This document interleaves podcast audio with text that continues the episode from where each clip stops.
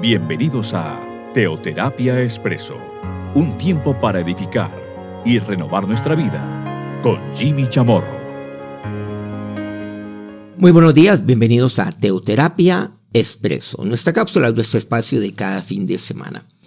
Bueno, me complace mucho llevar a cabo este programa, este espacio, justo hoy, 24 de diciembre. Bueno, hoy es Navidad, bueno, al menos digamos en países como los de América Latina. Entiendo que en Estados Unidos, por supuesto, y otros países, Navidad es el 25 en horas de la mañana, por cierto.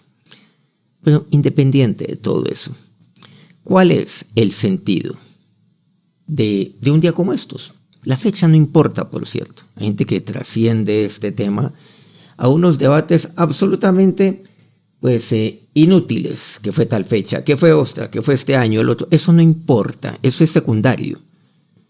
Pero lo que estamos celebrando es que Dios envió a su Hijo al mundo. Emanuel, Dios con nosotros. Y aquí nos preguntamos, bueno, Jesús, ¿Él qué vino a hacer?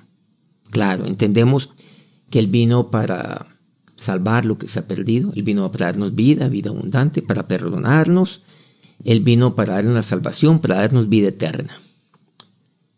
Pero todo eso lo podemos resumir en algo, que Jesús vino para hacer el bien. A eso vino Jesús. Y precisamente esta serie trata y versa sobre eso. Para bien. Jesús vino, como ningún otro, únicamente Ojo con esto, para hacer el bien. Bueno, qué bueno que hoy podamos celebrar entonces Navidad con nuestras familias. Seguramente muchos allá llegaron ya a, a, su casa, a la casa de sus padres, donde sus hermanos seguramente han venido de otras ciudades, otros países. Pero nuevamente, Navidad estamos celebrando a Jesús. Por lo largo de este mes hemos realizado los cumpleaños de Jesús, que tienen que ver con los eventos, los cuales se realizan en todo el mundo. Para mí es de mucha alegría ver que hemos celebrado en ciudades grandes, claro, quiero decir en escenarios muy grandes, en estadios, en plaza pública, pero también en eh, lugares donde van seguramente una sala, unas pocas personas, en ciudades que seguramente muy pocos sabían que allí teníamos ministerio. Y quiero decirles que eso, esas reuniones para mí son demasiado importantes, tan importantes o más que una reunión multitudinaria donde se reúnen miles de personas, porque allí estamos iniciando el trabajo y ustedes se han dado cuenta de esto. Bueno, que la gloria sea para nuestro Dios. Jesús vino para hacer el bien. El Salmo 145 nos dice, vamos al Antiguo Testamento, bueno es Jehová para con todos, y sus misericordias sobre todas sus obras. Bueno es el Señor. El Señor es bueno. ¿Y qué puede hacer alguien que es bueno? Pues únicamente el bien.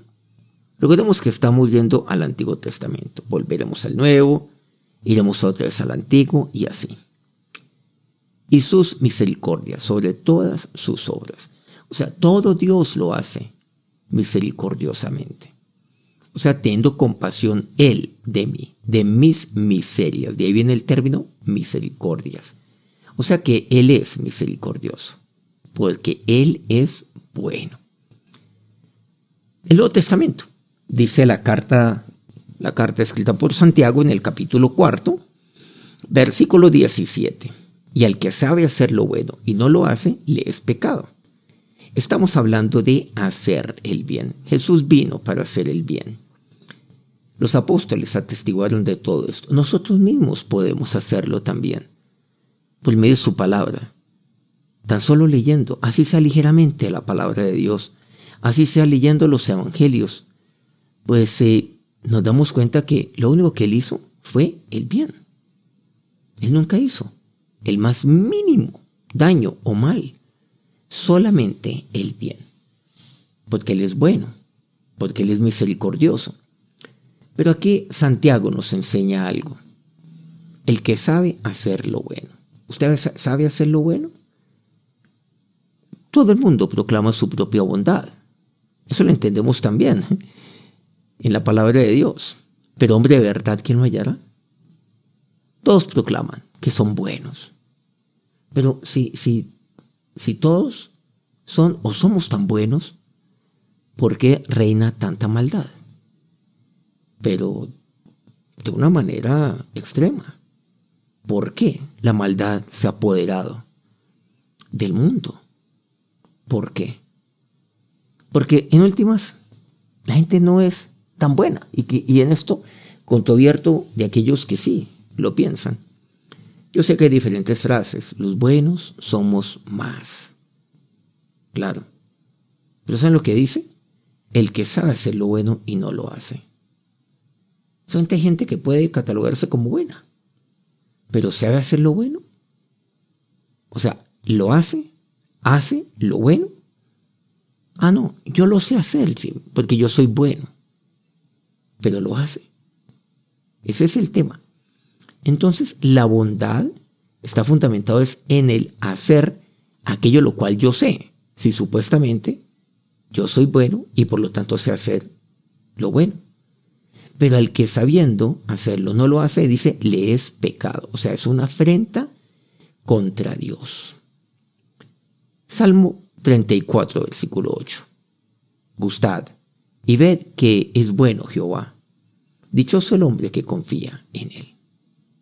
O sea, vengan, degusten, sean testigos ustedes, presencien que Dios es bueno, que el Señor es bueno. Y usted, pues lo puede probar. Sí, claro. Pero hay gente que desde afuera hablan de Dios, pero no lo degustan.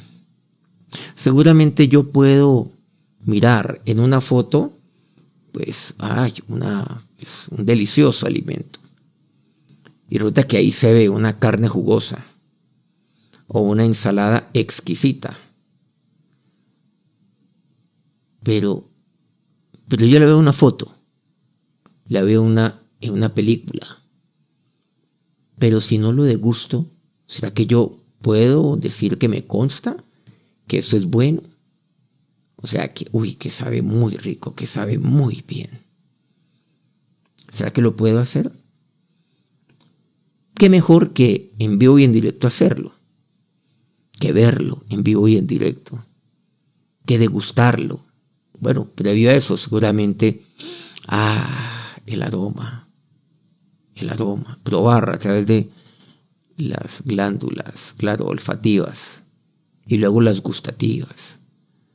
Seguramente a usted le ha pasado que usted va a algún lugar, una hamburguesa y se ve exquisita en la foto y va uno a pedirla. Por Dios, eso es terrible.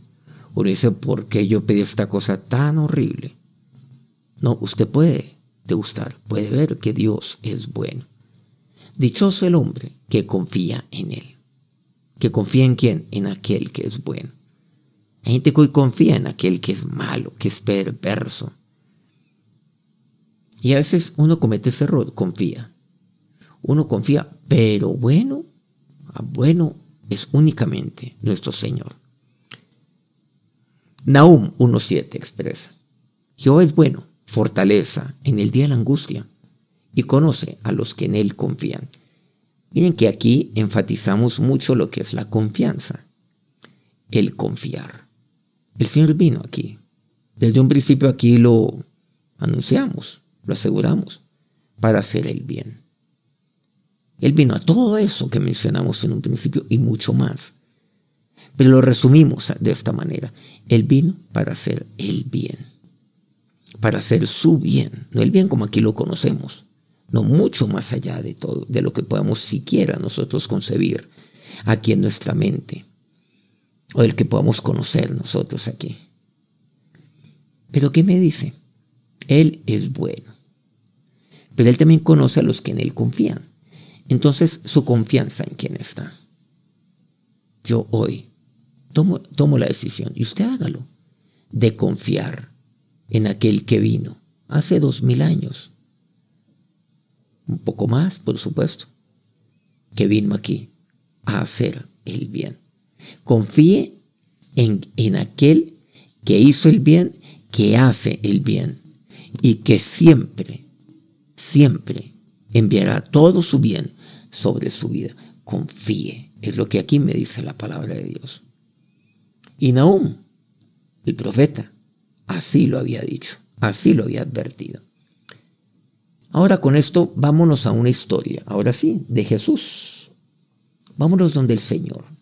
Porque hemos dicho desde un principio, Jesús vino para hacer el bien. Vamos aquí relatar tantas cosas, historias de nuestro Señor, enseñanzas.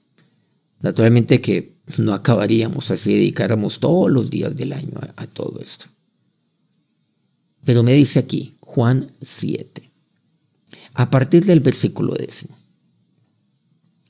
Pero después que sus hermanos habían subido, entonces él también subió a la fiesta, no abiertamente, sino como en secreto. Después que sus hermanos habían subido a donde? A la fiesta de los tabernáculos.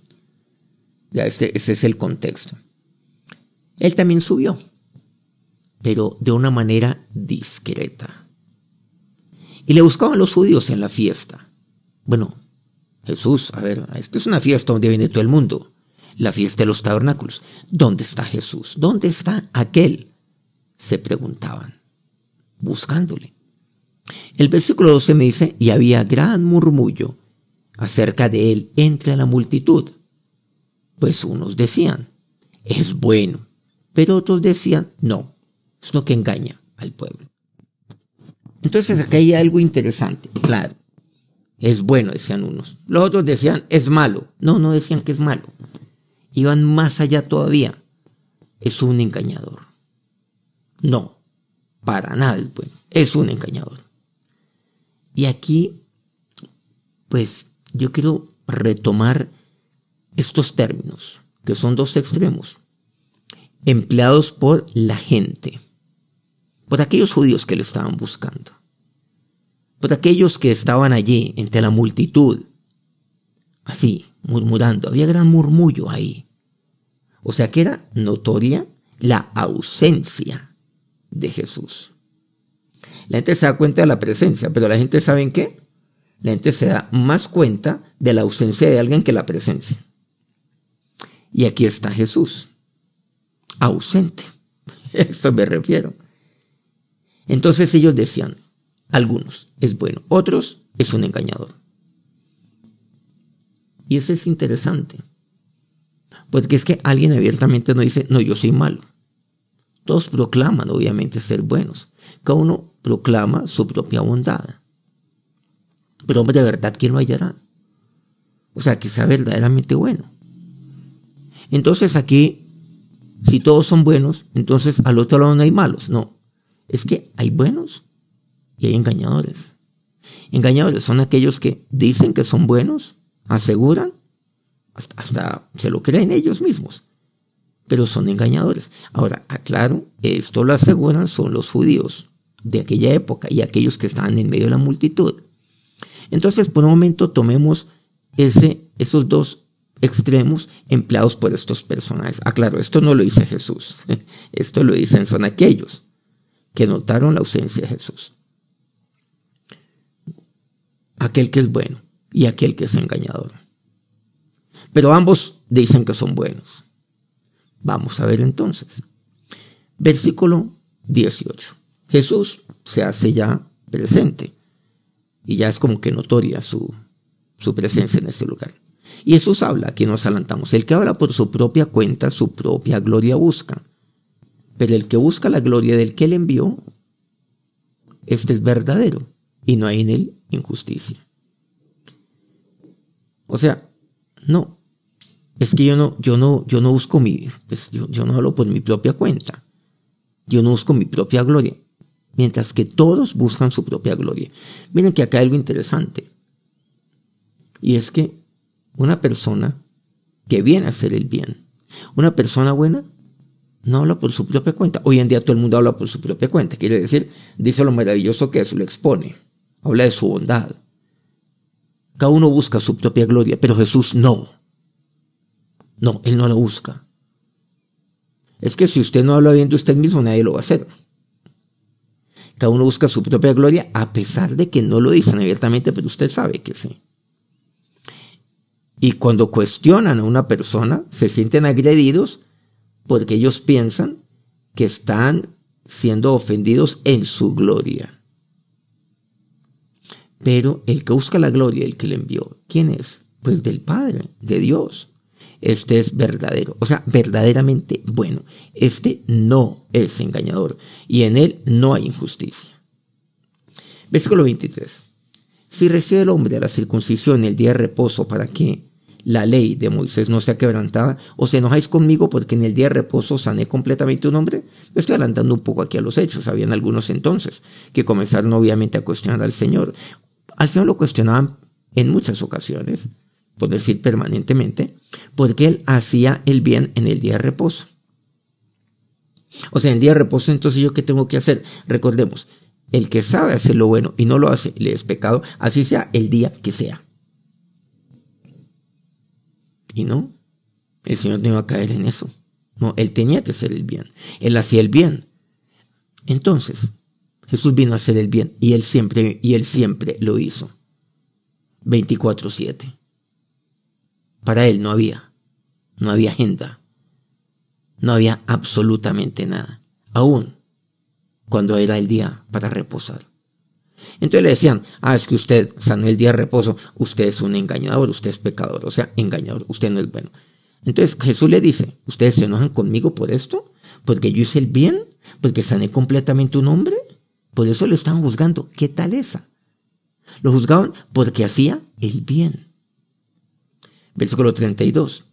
Los fariseos oyeron a la gente que murmuraba de él estas cosas, y los principales sacerdotes y los fariseos enviaron alguaciles para que le prendiesen. Entonces mandaron ahí una guardia de, claro, de alguaciles para echarle mano a Jesús. Y, y fueron allá a echarle mano a Jesús. Pero había mucha gente, entonces ellos tenían que oírle primero. Y cuando se era la ocasión, como decimos en algunos países, diera, la, diera papaya, o sea, si era la ocasión, ahí, ¡pum!, lo prendían, o sea, le echaban mano. Pero estos alguaciles, pues le escucharon. Y estos de esa época, los fariseos cayeron en la trampa. Y pues no cayeron en la trampa, cometieron un gran, er, error. ¿Y saben cuál es? Que enviaron a los alguaciles y eso les tocó esperar, les tocó oír. Enviaron a los alguaciles para que oyeran primero y después prenderle al Señor. Ellos que oyeron del Señor, versículo 37. En el último gran día de la fiesta, Dice Jesús se puso en pie y alzó la voz diciendo, si alguno tiene sed, venga a mí y beba. El que cree en mí, como dice la escritura, de su interior correrán ríos de agua viva. Esto lo escuchó toda la gente y estaban los alguaciles que le iban a echar mano a Jesús. Versículo 39. Esto dijo del Espíritu que habían de recibir los que creyesen en él. Esto dijo. Pues aún no había venido el Espíritu Santo porque Jesús no había sido glorificado. Todo esto lo escucharon ellos de Jesús. ¿Qué escucharon de él? El bien. Claro, eso él vino, a hacer el bien. Sanó completamente, aún enfermo. Completamente. Entonces, ¿qué mal hizo él? ¿Qué hizo él? Les ofreció vida a ellos. Él les habló, les habló bien. Si alguno tiene sed, venga a mí y beba. ¿Qué dice? De su interior correrán ríos de agua con tan solo creer en mí, como dice la escritura, el bien. Claro, todos necesitan que a su interior corran ríos de agua viva. Todo esto lo vieron, lo escucharon los alguaciles. Entonces, versículo 45, los alguaciles vinieron a los principales sacerdotes y a los fariseos, los que los habían enviado y contratado. Y estos le dijeron, bueno, ¿qué pasó? ¿Dónde está Jesús? ¿Por qué no lo han traído? ¿Por qué no lo han prendido? ¿Por qué no le echaron mano? Versículo siguiente, el 46. Los alguaciles respondieron, jamás hombre alguno ha hablado como este hombre. O sea, jamás hombre alguno ha hablado el bien como este hombre. Pero lo que Jesús hablaba era respaldado por lo que él hacía. Llevaba sanidad, llevaba el bien, llevaba libertad, hizo solamente el bien, hablaba solamente el bien. Jamás hombre alguno ha hablado como este hombre, decían. Y por lo tanto, Como quien dice, nosotros no fuimos capaces de prenderle. Se sintieron redarguidos. Y la palabra les llegó a ellos. Porque vieron que había, había un hombre bueno, que vino a hacer el bien, que vino a hablarnos el bien. Estos eran enemigos, los fariseos, los judíos. Estos eran enemigos, los alguaciles. Pero no pudieron cumplir la misión para la cual fueron enviados, literalmente. Solamente Jesús había hablado y, y había hecho lo que Jesús. Nadie, ningún otro. ¿Quién dio testimonio de esto? Aquellos que le iban a echar mano, aquellos que le iban a apresar, aquellos que le iban a prender. Jesús es el único que causa eso, aún en sus enemigos. Entonces, versículo 47, los fariseos les respondieron, ¿también vosotros habéis sido engañados? ¿Ah? Nuevamente, el bien o el engaño. Ellos insisten en esto. No, es que Él no es bueno, Él es un engañador. No, no es así. Jesús solamente vino a hacer el bien. Él vino a traer sanidad a mi vida. Él vino a traer sanidad a su vida. Él vino a restaurar su familia. Él vino a traer reconciliación. Él vino a ofrecer perdón. Y Él vino para que usted pudiera perdonar a otros. Para que usted sea perdonado, sí. Él vino para que usted tuviera la oportunidad de volver a nacer. Él vino para que las cosas viejas pasen, para que todas son hechas nuevas, para darle el nuevo nacimiento nuevamente. Jesús vino para darle vida, vida abundante, para darle una vida con propósito, para darle sentido a su vida. Jesús vino para que usted conociera lo que es el verdadero y único, único amor que viene de Él. Jesús vino para traer paz a su corazón, para traer paz como consecuencia de ello a su entorno. Jesús vino para darle vida eterna. Jesús vino para darle calidad de vida. Jesús vino. Él vino para, para que usted sea libre. Él vino a eso. Por eso yo quiero pedirle que en este momento, aquí celebrando esta Navidad, que espero que lo esté haciendo en familia, ahí nos unamos en torno a Jesús, en torno a aquel que vino a hacer el bien, recordando esto, que el que hace lo bueno y no lo hace, le es pecado. Ahora, Señor y Dios, nos acercamos a ti en este momento. Señor, a ti Dios bueno, a ti Jesús. Tú eres bueno para con todos. Tú eres misericordioso. Aquí he venido, Señor, nuevamente a seguir degustando de ti. A manifestarte que yo en ti he confiado. He confiado en ti, Emanuel, Dios con nosotros. Dichoso el hombre que confía en Él. Y aquí quiero Dios, que nos unamos en familia. Yo quiero unir mi familia en torno a ti, confiándote a ti, degustando de ti, Señor. Ahora, Señor, sé tú la fortaleza en el día de mi angustia. Que lo seas tú. Tú viniste a hacer el bien. Y así como viniste a sanar a tantos, a sanar completamente. No solamente a un hombre, que aquí está en Juan 7, sino a tantos. Pero también viniste a sanarnos a todos. Ahora te pido, Señor, que sanes cada corazón, que sanes cada herida que hay en el corazón, que sanes, Dios, que sanes el dolor, que lleves consuelo. Señor, que quites todo, Dios, toda angustia, todo tormento, toda tristeza. Que sanes, sí, oh Dios, así como sanaste a un hombre, que sanes toda enfermedad. Y aquí nos unimos, Señor. Me uno a ti y quiero unirme a mi familia igualmente, en torno a ti, al único que tiene palabra de vida, al único que vino a hacer el bien y que hoy me da su palabra que es buena para mí.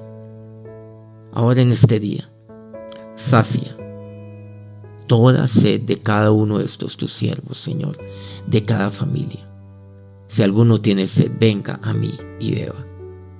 Hemos venido, Señor, a ver de ti. Hemos venido, Dios, para que de nuestro interior, del interior de mi familia, corran ríos de agua viva. Ahora, mi Señor y Dios, en ti no hay engaño, jamás, porque en ti está la verdad, porque en ti está toda bondad.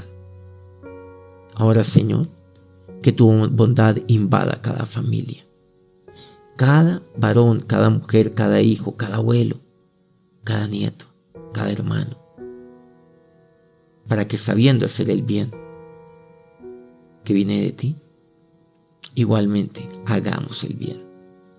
Que tu bendición ahora sea sobre cada uno en este día. Damos gracias a ti, nuestro Señor, nuestro Dios.